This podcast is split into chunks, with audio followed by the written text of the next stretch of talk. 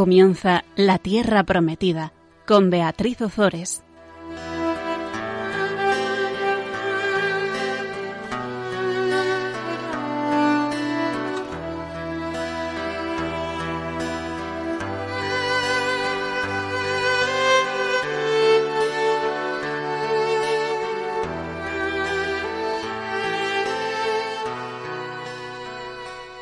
Buenas tardes, queridos oyentes de Radio María. Una vez más estamos con todos vosotros compartiendo la palabra de Dios. Buenas tardes, Gonzalo. Buenas tardes, Beatriz. Muchísimas gracias por estar aquí de nuevo con nosotros, que ya te echábamos de menos.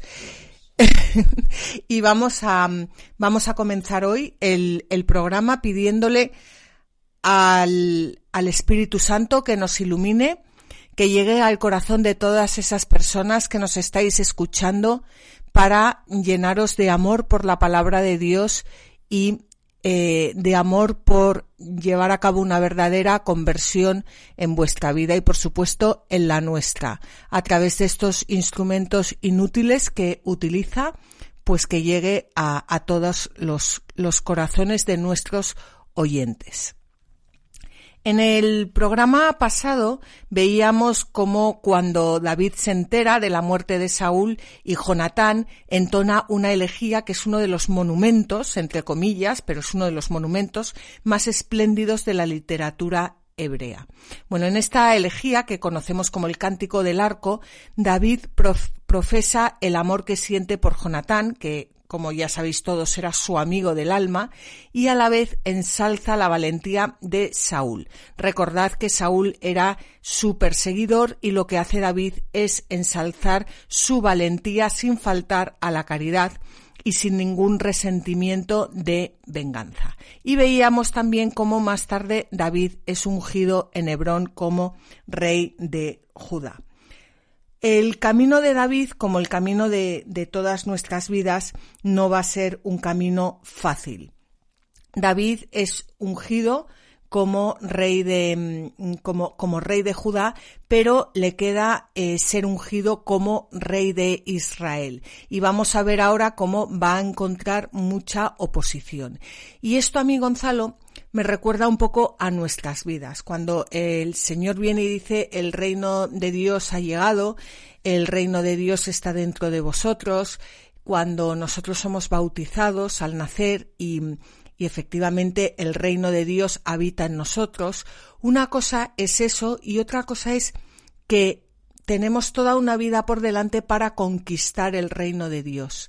Y vamos poco a poco haciendo esas conquistas en nuestro corazón y con cuántos enemigos nos encontramos, eh, con cuántas mm, personas o, con cuántos vicios o con, o con cuántas situaciones que, nos obligan a, dar un paso atrás, eh, pero, pero al final a lo que estamos llamados es a conquistar ese, ese reino, a formar parte realmente del reino de Dios. Es decir, y en otras palabras a ser santos. No sé tú qué opinas de esto, Gonzalo. No, no, poco puedo opinar.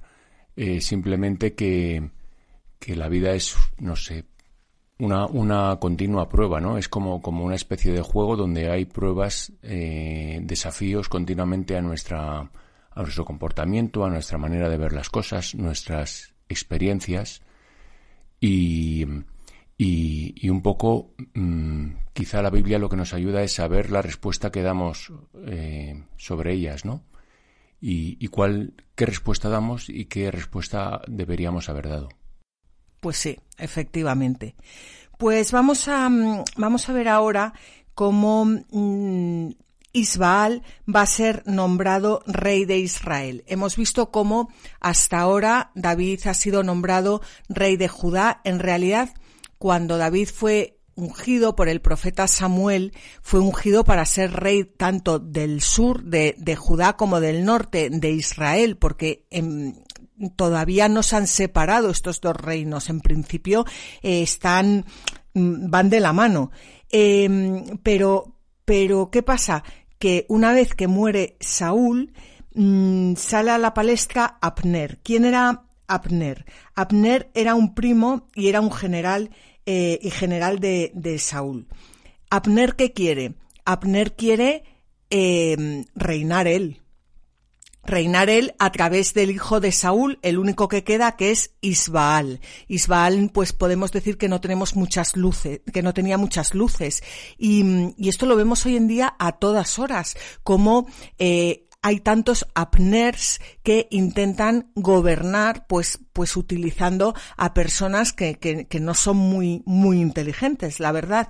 Entonces, David va a tener que Mm, pues que, que, que, lidiar con todo esto hasta eh, llegar a ser rey tanto de Israel como, como de Judá, de, de toda la tierra de, de, Israel, de toda la tierra prometida, de todo el pueblo del Señor. Bueno, estamos en el, en el capítulo, mm, en el capítulo 2 del segundo libro de Samuel y vamos a leer los versículos 8 al 11. Abner, hijo de Ner, jefe del ejército de Saúl, tomó a Isbaal y lo llevó a Mahanaim. Lo proclamó rey de Galaad, de Aser, de Yisrael, de Efraín, de Benjamín y de todo Israel. Cuarenta años tenía Isbaal, hijo de Saúl, cuando comenzó a reinar sobre Israel y reinó durante dos años. En ese tiempo sólo la casa de Judá seguía a David. David permaneció en Hebrón siete años y seis meses reinando sobre la casa de Judá.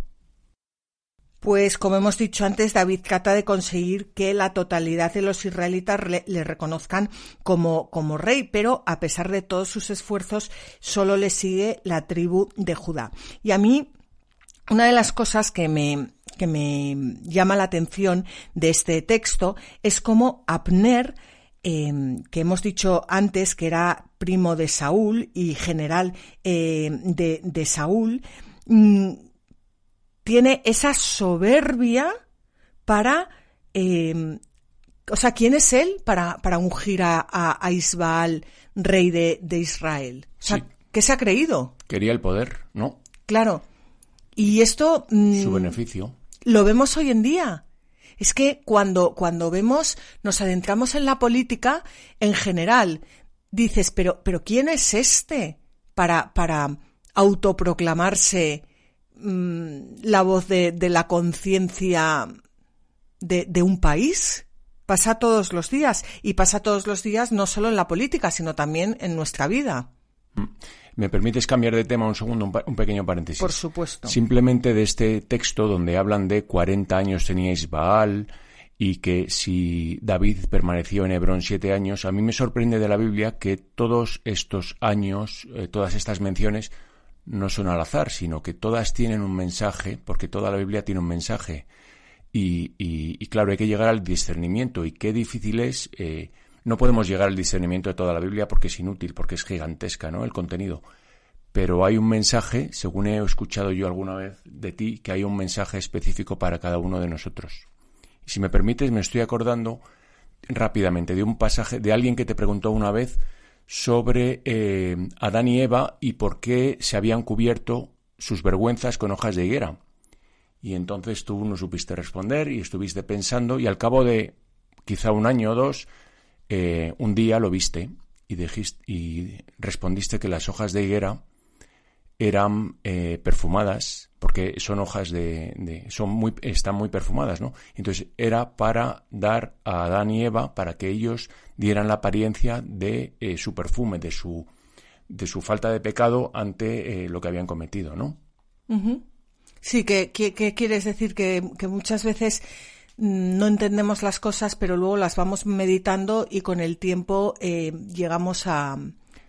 Sí, sí, no, y la profundidad de los mensajes de la Biblia, que, claro, discernir 40 años tenía Isbaal, ahora mismo nosotros no podemos, pero igual a alguien que le ha llamado la atención esa frase, la empieza a, a, meditar y, y encuentra un mensaje para él, ¿no? Por supuesto. Hablando de Adán y Eva, em, estoy haciendo ahora un curso sobre mm, Antiguo Testamento en, con un rabino para bueno pues para poder también eh, em, mejorar mis programas en Radio María para mis oyentes. Y el otro día contaba una cosa curiosa y es que eh, decía decía el rabino que, mm, que, lo que, eh, que los cuerpos de, de, Adán y Eva eran cuerpos transparentes, cosa que ya hemos hablado de eso en, estos programas y a mí no me cabe la más mínima duda, pero decía algo que, bueno, perdón, pero a mí me hizo gracia, ¿no? Que, que lo que nos queda a nosotros de los cuerpos de Adán y Eva son las uñas y que por eso ellos no pueden eh, tirar las uñas al cubo de la basura. Porque son transparentes. Porque son transparentes. Ah. Y es lo que, bueno, lo cuento como una curiosidad porque a mí me, me hizo gracia. Pues fíjate, con respecto a lo que decías, Gonzalo, dice el texto, 40 años tenía Isbaal, hijo de Saúl, cuando comenzó a reinar sobre Israel. Vamos a ver. Eh, el texto hebreo a Isbaal lo nombra siempre como Isboset, que etimológicamente significa hombre de mentira, hombre falaz. Boset significa ignominia y es una denominación despectiva que los escribas daban a Baal. En cambio, el griego lo llama Isbaal, hombre de Baal o don de Baal porque resulta un poco menos ofensivo. Pero en cualquier caso, lo que nos está diciendo la, la Biblia es que este tal Isbaal o Isboset era un hombre mentiroso, era un hombre falaz, era, era, era, bueno, pues pues que era un, un no sé, o sea, eh, todo, todo lo contrario de, de David, ¿no? y, y reinó en, en, Israel durante 40 años. Es decir... No, durante, durante, dos. Eh, perdón, y, y, perdón, sí, efectivamente, y tenía 40 años cuando eh, comenzó a reinar sobre Israel. Bueno, pues comenzó a rezar sobre Israel cuando había llegado a la plenitud, como nos indica el número 40, de su, con perdón, estupidez. En vez de madurez. Exacto, de su malicia, de su, de su, mm, bueno, no, no me sale ahora otra palabra. Entonces, Abner utiliza a este ser completamente estúpido y perverso y, malo, pero, pero malo tonto, para eh, reinar él. Lo utiliza de cuando ha llegado a la plenitud de, pues eso, de, de, de, su estupidez. Y eh, reina durante dos años. Esos dos años ya, ya no, no, no sé. Eso, eso ya habría que, que buscarle un significado. Pero el caso es que eh, reinó dos años y en ese tiempo eh, la casa, nos dice el texto que solo la casa de Judá seguía a David. Y David permaneció en Hebrón siete años. Siete años reinando sobre la casa de Judá. Quizás reinó esos dos años porque eran necesarios para completar los siete años de David. El siete es un número de plenitud, igual que el cuarenta. O sea que, que, que David llegó a la plenitud de su eh, de, su, de su reinado.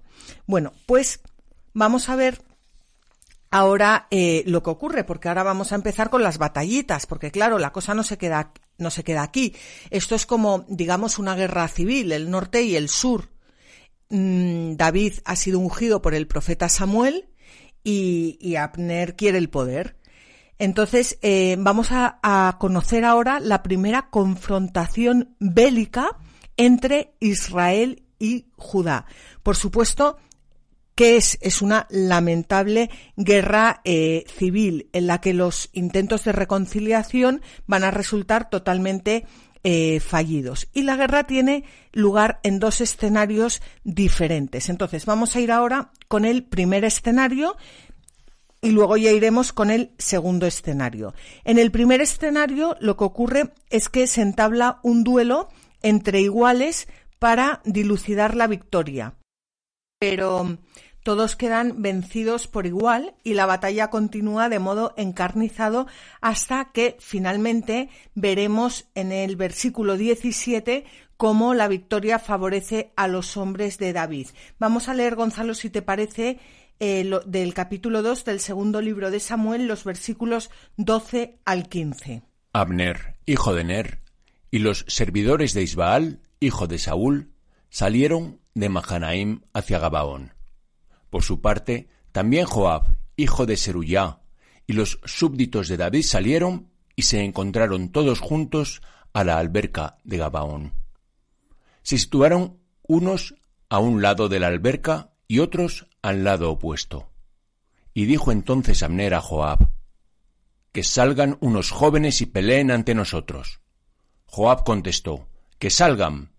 Se levantaron, pues, y se adelantaron dos grupos iguales, doce benjaminitas por parte de Isbaal, hijo de Saúl, y doce por parte de David. Cada uno agarró a su oponente por la cabeza y le clavó la espada en el costado, de modo que cayeron todos a la vez. Por eso se llamó aquel lugar Campo de los Costados, que está muy próximo a Gabaón. Aquel día se entabló una dura batalla. Abner y los hombres de Israel fueron derrotados por los de David. Fíjate, hay algo aquí que me, que me, que me asombra, porque Abner, eh, que podríamos decir el malo, eh, sale a luchar con, con, los servidores de Isbaal, con el hijo de Saúl, contra eh, Joab, que es el, el, el de David, el, el, que sirve a David, con los súbditos de, David y, van, a, van a enfrentarse el uno al otro. Podríamos decir que se va a enfrentar el bien al mal. Aquellos que tienen ganas de seguir al Señor, que, han puesto toda su confianza en el Señor, que, tienen como David un corazón según Dios, a pesar de todos sus pecados y, de todas sus miserias, van a luchar contra aquellos que han decidido no, no servir a Dios y que eh, lo único que buscan es el poder y no, no dar el poder a, Dios, sino dárselo a ellos mismos. Bueno, pues pero que pueden ser, perdóname que te interrumpa, pero que pueden ser ellos mismos. O sea, no hace falta que sean terceros, ¿no? Puede ser que tú mismo estés luchando contra ti mismo. Por supuesto, porque es, siempre podemos llevar esto a una lectura espiritual que ocurre en mi vida. O sea, ¿quién es Abner en mi vida? Eh, ¿qué, qué, qué costumbres mías son propias de los servidores de Isbaal? qué forma de hablar en mi vida es propia de, de Isbaal, de la estupidez, de la ignominia, de la idiotez, de la soberbia, de, de, de querer ponerme por encima de los demás y qué, qué, hay en mi vida que es propio de, de, de David, eh, semejante, a semejante a Jesucristo. Y claro que hay una lucha encarnizada entre los dos, porque si, por ejemplo, ahora viene una persona eh, que entra en mi casa, eh, que, que me roba mi dinero, pues hay una parte de mí que quiere matarla y cortarle la cabeza. Y hay otra parte de mí que dice es un hijo de Dios y Dios quiere que se salve y Dios le ama, a pesar de que te haya robado a ti. Pues eso ya es una, mm, eh, eh, es una guerra civil en, en, mi, en mi ser. ¿No? Pero. Y, te, tengo que interrumpir otra vez. Y yo no he entendido la, la lectura esta porque dice que se agarraron por la cabeza y quiénes, quiénes han muerto. Yo no sé quiénes han muerto aquí. Pues, ¿Quién ha ganado? Fíjate, dice, se levantaron pues y se adelantaron dos grupos iguales, que esto es una cosa que a mí me, llamaba la atención, porque los dos grupos iguales son doce benjaminitas por parte de Isbaal, hijo de Saúl, y doce por parte de David. Eh, doce y doce. Doce que siguen a Saúl y doce que siguen a David. Y dice dos grupos iguales, pero a mí este igual me ha dado mucho que pensar. Igual es el número. Porque los doce que siguen a, David, que siguen al Señor, son muy superiores a los doce que siguen al, al mal. Entonces, dos grupos iguales en número. Bueno, pues se ponen a luchar estos dos grupos de doce que yo también veo aquí, ya no sé si es volar muy alto, pero una prefiguración de los doce apóstoles, y, de las doce tribus de Israel y de la Iglesia, bueno, pues se ponen a luchar eh, cada uno cada uno de esos doce con cada uno de los otros doce. Pero el objetivo que era que habían elegido a doce de cada bando y el que ganara ganaba la guerra. Exacto. Sí, que es lo que dice Abner. Em, eh, Abner dice que, que, salgan eh, que, que, salgan unos jóvenes y peleen ante nosotros. Pues quien gane, pues gana la, gana la guerra, pues serían los, los 12 más fuertes de, cada bando, ¿no? Y, entonces cada uno lucha contra, en, al principio contra, contra el otro. Y lo que hacen es que cada uno agarra a su oponente por la cabeza y le clava la espada en el eh, costado. O sea que se matan a la vez. Los doce se matan, se, se matan a la vez. Pero eh, se entabla una dura batalla y dice al final de este primer escenario que eh, Abner y los hombres de Israel fueron derrotados por los de David. O sea, ya vemos cómo em, va, ganando, va ganando eh, el, ejército de David. O sea, después de, de morir 12 y 12, eh, como quedaron iguales. Se entabla una batalla entre Bien, perfecto. ¿Eh? Y ahora vamos a pasar a este eh, segundo escenario que presenta ya la pelea personal entre Joab, que hemos dicho que es el lugarteniente de David, y Abner, el, el, el lugarteniente de Saúl. Abner, os recuerdo, podemos decir para que nos acordemos, es el malo y Joab el bueno. Bueno, pues el proceso es el mismo. Muere uno de los tres hermanos, Asael, y se intenta y se alcanza un acuerdo de paz entre los contendientes. Sin embargo, la guerra entre el norte y el sur continúa hasta que finalmente los de Judá terminan con más ventaja y poco a poco se van afianzando, los de, los de David. Y en esta primera escaramuza no interviene eh, David, que siempre se muestra como artífice de la unidad entre los dos reinos y no como la causa de las desavenencias entre ellos. Bueno, vamos a, vamos a leerlo. Estamos, eh, vamos a leer los versículos 18 al 23 del segundo libro de Samuel, eh, capítulo 2. Estaban allí los tres hijos de Seruyá, Joab, Abisai y Asael. Asael era veloz como un gamo y persiguió a Abner sin desviarse ni a derecha ni a izquierda en su carrera tras él. Entonces Abner miró atrás y dijo ¿Eres tú, Asael? Este respondió Yo soy. Y le dijo a Abner Dirígete a la derecha o a la izquierda, atrapa a uno de los jóvenes y llévate sus despojos. Pero Asael no quiso apartarse y dejar de perseguirlo. De nuevo le habló Abner a Asael Deja de perseguirme. Si me obligas a derribarte a tierra, ¿Cómo voy a ir después con la cara levantada ante Joab, tu hermano? Pero Asael no quiso apartarse y entonces Abner le hirió en el vientre atravesándole con la lanza. Cayó allí mismo y murió en el acto. Todos los que llegaban al lugar donde Asael había muerto se detenían.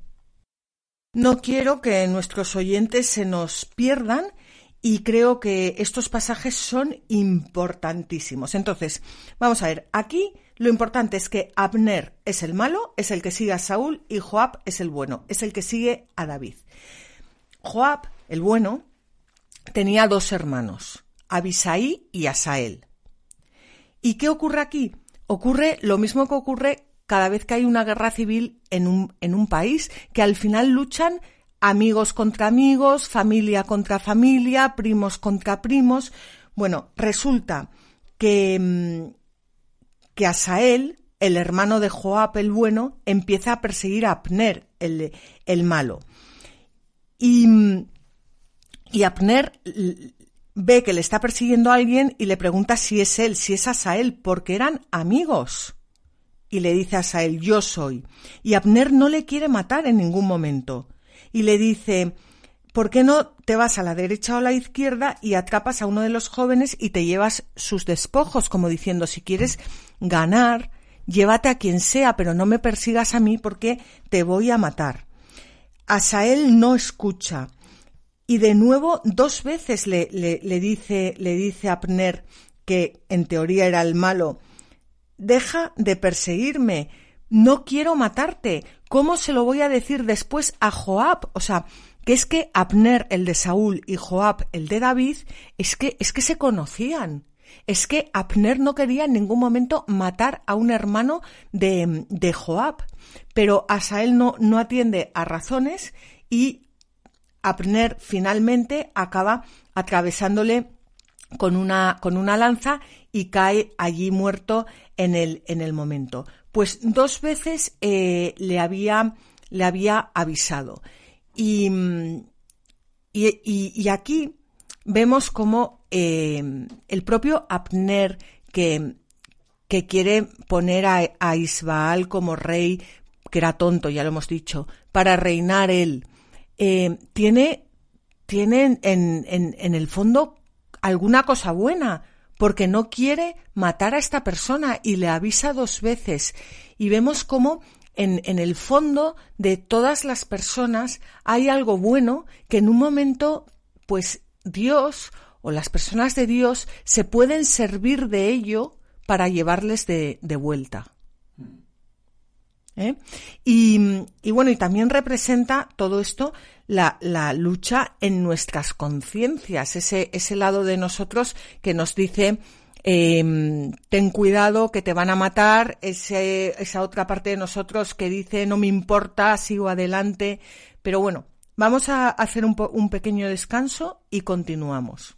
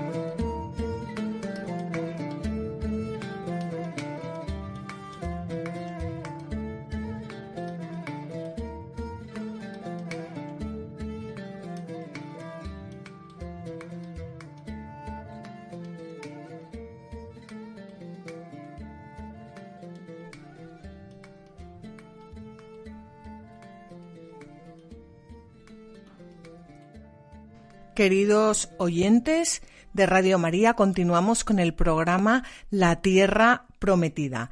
Estábamos hablando de, una verdadera guerra civil entre las tribus del norte y las tribus del sur. Estábamos, mm, nos quedamos en, en que teníamos que tener en la cabeza a Abner, que era el general de Isbaal, hijo de Saúl, y Joab, que era el general de David. Y decíamos cómo un hermano de Joab, Asael, intentaba matar a Abner.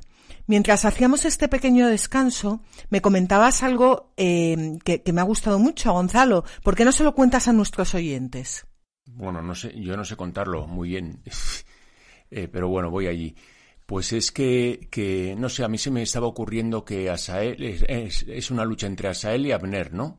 Entonces, Asael, Abner es un gran general que si alguien le podía vencer en una lucha era, era David porque, porque era súper experimentado, pero claro, Asael era, era un, un niñato frente a Abner, no tenía nada que hacer. Sin embargo, Asael tenía la tentación de, eh, de luchar contra Abner, contra el mal, ¿no? Entonces, como no, estaba yo pensando que muchas veces eh, tenemos tentaciones y, y, y, entonces ante la tentación esto me hace meditar si quizá mm, cuando la tentación es muy grande, en vez de enfrentarse a, ella, es decir, en vez de, de, irse al burdel y vivir en el burdel, pues simplemente eh, huir de la tentación. Y simplemente, yo no sé si hay que huir o no, pero di, digo que es lo que, lo que se me venía. Pues eso lo dicen los grandes santos, que de las tentaciones lo mejor es huir y salir corriendo. Y es una, lo que acabas de contar, a mí, bueno, me, me, me ha ayudado mucho, porque a Sael efectivamente eh, lo que, lo que hace es que le, le da como, como un arrebato de querer acabar con el mal, pero no está preparado. Y eso llevado a nuestras vidas, pues, mmm, si alguien puede acabar con el mal en nuestras vidas es el mismísimo Jesucristo. Eh, cuando nosotros nos da el arrebato como, como a Sael de, de, querer terminar con una tentación en nuestra vida y nos ponemos como locos a correr detrás de la tentación, pues el que está detrás de la tentación, que es mucho más listo que nosotros, acabará machacándonos. Entonces, qué importante es hacer todo lo que podamos, pero hacer todo lo que podamos de la mano de nuestro Señor Jesucristo, sabiendo que es Él el que va a vencer en nosotros y no nosotros.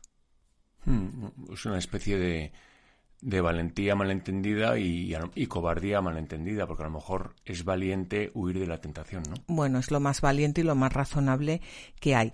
Pues hay un comentario de San Gregorio Magno que habla exactamente de, de estos, de, de, de, esto que estábamos diciendo, de cómo la muerte de Asael en manos de Abner simboliza lo mucho que el razonamiento educado y pausado humilla a quien se deja llevar por un arrebato de violencia. Vamos a leerlo. Cuando los coléricos arremeten contra los demás, de tal modo que es imposible doblegarles, se les debe llamar la atención. ¿A quién representa Asael sino a los que se dejan llevar precipitadamente en un arrebato de ira? Estos, cuando se hallan bajo el ímpetu de la ira, deben ser doblegados, tanto más cuidadosamente cuanto más locamente hayan sido arrebatados. Por eso Abner, que en nuestra lengua significa luz del Padre, actúa como quien no quiere herir al que le persigue. Pero cuando los coléricos no se tranquilizan con ninguna consideración, les pasa como a Sael, que no cesan de perseguir y ensañarse, por lo que es necesario que los que intentan calmarles nunca se muestren furiosos, sino tranquilos pero sin dejar de decir sutilmente algunas cosas que rebajen indirectamente el ánimo del colérico. Por eso, Abner, al enfrentarse a su perseguidor, no le traspasó directamente, sino con la lanza del revés.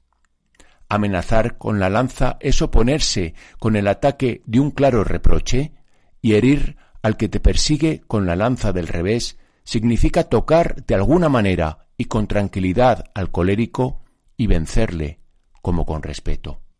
No obstante, Asael murió enseguida, como las almas irascibles. Cuando se les toca el corazón tranquila y razonadamente, inmediatamente se bajan de la ira con que se habían exaltado. Por consiguiente, quienes se vuelven atrás en el ímpetu de su ira con un toque suave, mueren como a golpe de lanza. Es precioso este, este comentario porque está hablando de cómo cuando las personas se hallan bajo el ímpetu de la, de la ira, como le pasaba a Asael, qué importante es vencerlas con, con respeto y con cariño y, y, razonándoles y no, no, no devolverles el, el, enfado con gritos y con, ¿no? Que a una persona colérica, cuando le hablas, le, le razonas, enseguida vences esa, esa ira en esa persona, esa, esa cólera. Sí, yo creo que aquí se refiere mucho a, actuar, no, me, no, digo con inteligencia, sino con sabiduría. Es decir, saber decir exactamente lo que te va a traspasar. Sí. Es decir, lo que va a cambiar tu actitud, ¿no? Totalmente. Y ahora vamos a ver a continuación cómo habíamos dicho que Joab es el, el guerrero de, de David Em, tenía dos hermanos, Abisai y Asael. Asael acaba de morir y vamos a ver cómo Joab y Abisai persiguen a Abner por haber matado a su hermano. Joab y Abisai persiguieron a Abner y al ponerse el sol llegaron a la colina de Amá, que está al este de Giac, en el camino del desierto de Gabaón. Los benjaminitas se agruparon en un solo bloque detrás de Abner y se situaron en lo alto de la colina. Abner gritó a Joab y le dijo ¿Va a estar siempre la espada haciendo estragos? ¿No sabes que al final todo será amargura? ¿Hasta cuándo vas a estar sin decir a tus tropas que dejen de perseguir a sus hermanos? Esto para mí es, es exactamente la, la, clave de todo. Eh, que le estamos todo el rato diciendo que es el malo, porque, bueno, en fin, porque quería, le cegaba el poder. Pero, pero fíjate eh, lo que le dice a Joab, que si va a estar siempre la espada haciendo estragos, ¿no sabes que al final todo será amargura? Es, esta es la pregunta que nos hace Dios a cada uno de nosotros cuando nos enfrentamos a nuestros hermanos. Vamos a pasarnos una vida entera enfrentados si al final es todo eh, es toda amargura. Lo que le está diciendo eh, lo que lo que le está diciendo Abner a Joab es que pare eh, que pare de luchar. Y las palabras que utiliza pues es que ya digo es que son impresionantes. Es que yo veo cómo, cómo Dios nos habla a cada uno de nosotros a través de estas de estas palabras. Y y esto es como la descripción de una verdadera guerra civil entre, entre hermanos de un mismo país, de una misma familia, eh, unos contra otros.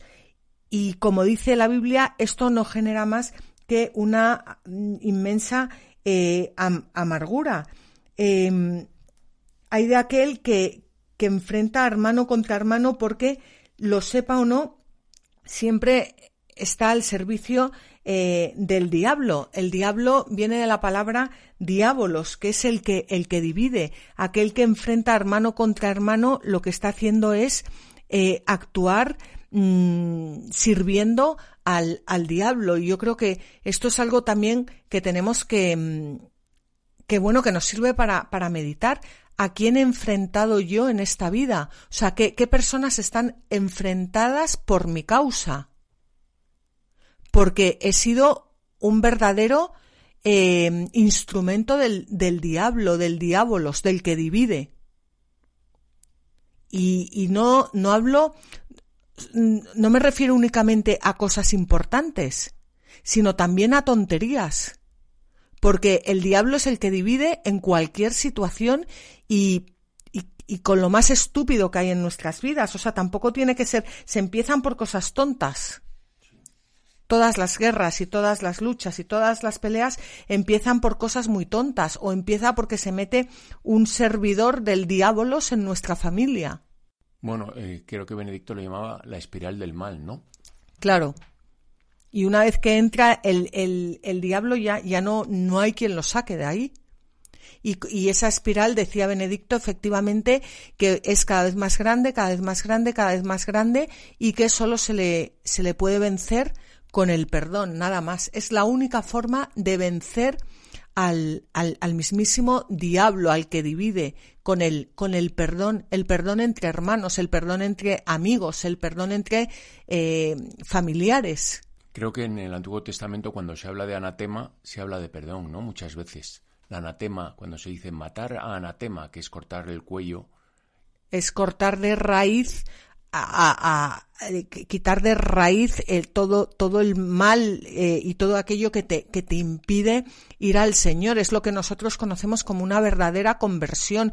¿Cuántas veces vemos en las personas que no se convierten porque es muy muy difícil dejar atrás toda una vida. Es muy difícil cortar con los buenos con, bueno con los buenos con los amigos. Es muy difícil cortar con la droga. Es muy difícil cortar con el alcohol. Es muy difícil cortar con yo me meto el dinero en el bolsillo. Es muy difícil cortar con aquello que a mí me da poder. Bueno con las cosas pequeñas ¿no? También. con las cosas pequeñísimas con todo aquello que nos va apartando eh, de Dios poco a poco. Pero fíjate aquí también hay que, hay que ver otra cosa importante y es que las palabras de Abner son, son verdad, pero el fin de, sus palabras no es la verdad con mayúscula. Y esto es muy importante porque Abner sabe perfectamente que si continúan luchando van a, a morir todos en manos del ejército de, de David.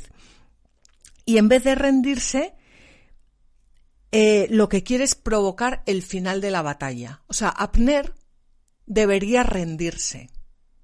Él ve que David está ganando. Lo ve perfectamente. Y podría coger y rendirse. Pero le suelta el discursito a, David, que tiene razón que tiene toda la razón. O sea, ¿hasta cuándo vamos a estar luchando hermano contra hermano? Todo esto eh, va a generar eh, amargura, pero, pero eh, lo que está haciendo Abner es eh, liderar una batalla eh, lenta y cruel, mientras él lo que está intentando hacer es quedarse con el puesto em, de, de Saúl. Y esto también lo vemos en nuestras vidas, porque muchas veces no es tanto hasta cuándo, hasta cuándo, hasta cuándo, sino decir, yo me rindo. O sea, ¿cuál es el fin que yo quiero en, en, en, en, mi vida? El fin que yo quiero no es que, no es ni ganar ni perder. El fin que yo quiero es que Jesucristo gane en, en, los corazones de cada persona, en los corazones, en mi corazón y en el corazón de mis amigos y en el corazón de mis enemigos. Y muchas veces para eso uno se tiene que retirar. No sé si se entiende bien esto. Sí. Y Abner lo que está haciendo es, no se está retirando, él quiere ocupar el puesto de Saúl. O sea que aquí podría perfectamente, eh, eh, podría eh, perfectamente haberse rendido. Y no se rinde. Porque quiere hablar a David de tú a tú. O sea, tú hablas de una, de una muchas veces de una apariencia de verdad, apariencia de justicia. Exacto. Cuando no es justicia porque eh, si quisieras estaría en tu mano la justicia. Sí, exactamente. Y él eh, podría rendirse, pero ¿qué supondría rendirse? Supondría que él sería eh, un, pues, pues, súbdito. un súbdito de David. Por lo cual, él em, está haciendo todo esto lo que está haciendo está bien, o sea, no, quería matar al, no quería matar a Sael, no, que, el hermano de Joab, eh, quiere acabar con la guerra, pero el fin no es bueno, porque el fin no es para que reine el ungido del Señor.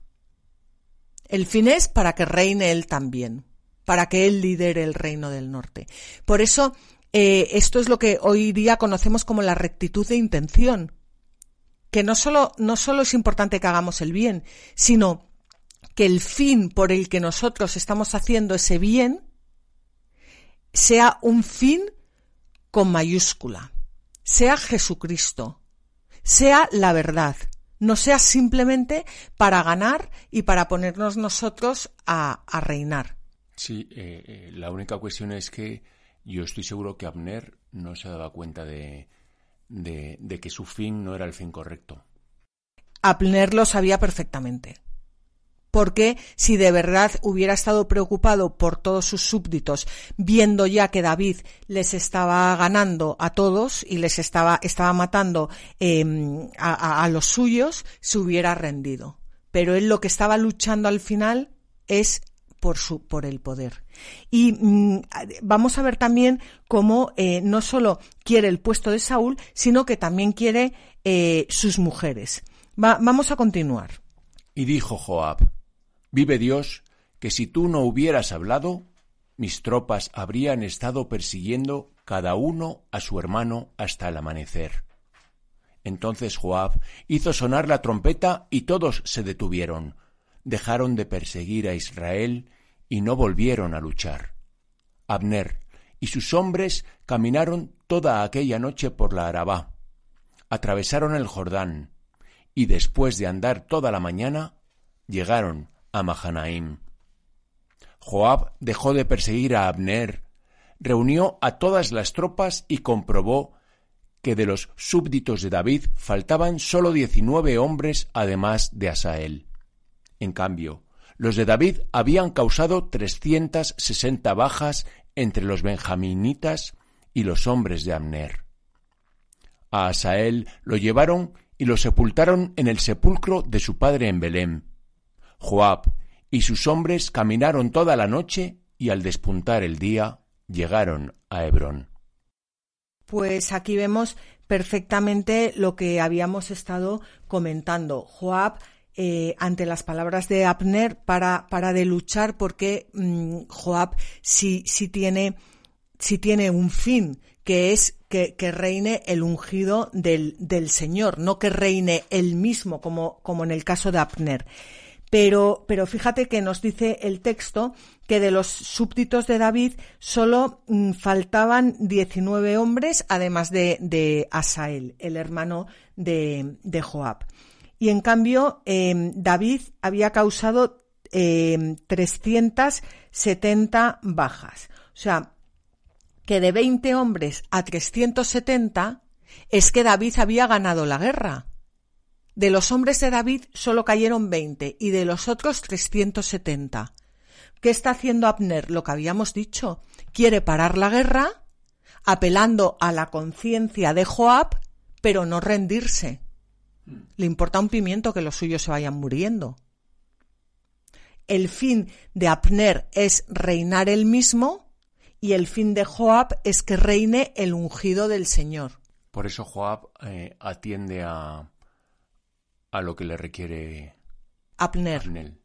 Exactamente. O sea, eh, Joab sí es justo, ¿no? Claro. Y además tiene muy claro cuál es, cuál es su fin. Vamos a comenzar a leer el primer versículo del capítulo 3. La guerra entre la casa de Saúl y la casa de David fue larga, pero David se iba fortaleciendo mientras que la casa de Saúl se debilitaba día tras día. Pues dice Cirilo de Alejandría que el debilitamiento de la casa de Saúl y el fortalecimiento de la casa de David es apropiado para declarar el ocaso de las doctrinas heréticas y el avance de la doctrina correcta. La tierra estará llena del conocimiento del Señor como las aguas que cubren el mar, dice Isaías. Efectivamente, lo que la Biblia nos quiere mostrar es que cuando luchamos en, en el, del lado del Señor para que sea el Señor el que triunfe, siempre vamos a ganar. Siempre. Siempre, siempre, siempre. Y cuando triunfamos para, para ponernos nosotros por encima de los demás, acabaremos perdiendo siempre. Esta es la gran enseñanza de, de, bueno, pues de, de, estas luchas que estamos eh, viendo. Vamos a, a ver cómo el texto lo recalca así porque a continuación nos va a hablar de los hijos de David, como recalcando que la casa de David va eh, engrandeciéndose. A David le nacieron en Hebrón varios hijos. Su primogénito, Amnón, de Ahinoam, la, la de Yizrel. El segundo, Kilab, de Abigail, la que fue mujer de Nabal, el de Carmel. El tercero, Absalón, hijo de Maca, hija de Talmai, rey de Gesur. El cuarto Adonías, hijo de Hagit. El quinto Sefatías, hijo de Abital. Y el sexto Yitream, de Eglá, mujer de David. Estos son los hijos que tuvo David en Hebrón. Pues como decíamos, la enumeración de los hijos de David nacidos hasta ese momento significa que la casa de David va consolidándose tanto por el número de descendientes como por la extensión de, la herencia, ya que el hijo de Abigail tenía derecho a la región de los Calevitas y el de Macá a la región de Gesur. Y en contraste, la casa de Saúl se desmoronaba con rapidez, como se pone de, relieve y como ya veremos en el episodio siguiente. Pero aquí hay algo que a mí me, llama la atención, porque em, nos, han hablado de seis hijos y nos falta el séptimo. El séptimo es la plenitud. El séptimo hijo de, David va a morir. Va a morir, lo veremos, lo veremos más adelante. Y en su lugar va a nacer Salomón por lo cual Salomón va a ser el séptimo hijo de la descendencia de, David. ¿Eh? Que, bueno, ya digo, lo veremos más adelante, pero que esto es, es importante también irlo teniendo en cuenta. Vamos a terminar aquí el, programa porque la verdad que ya se nos acaba, se nos acaba el tiempo y dar las gracias a todos eh, nuestros oyentes por haber estado con, nosotros. Os pido perdón si ha habido un poco de lío en este programa, pero por favor coged vuestras Biblias y, leerlo y, meditarlo, porque es una gran enseñanza lo que, lo que hemos visto en estos eh, versículos. El próximo programa será dentro de 15 días, el 30 de, diciembre, y sabéis que mm, podéis escribirnos a la tierra prometida pedir los programas en el teléfono 91 8 22 80 10 o bajarlos directamente del, del podcast de la tierra mm, prometida en Radio María que lo podéis encontrar en www.radiomaria.es y también podéis escucharlo en el blog latierraprometida.es. Como siempre, os animamos a que cojáis vuestras Biblias y no dejéis de leerlas, meditarlas y rezarlas, porque en los libros sagrados el Padre que está en los cielos sale amorosamente al encuentro de sus hijos para conversar con ellos.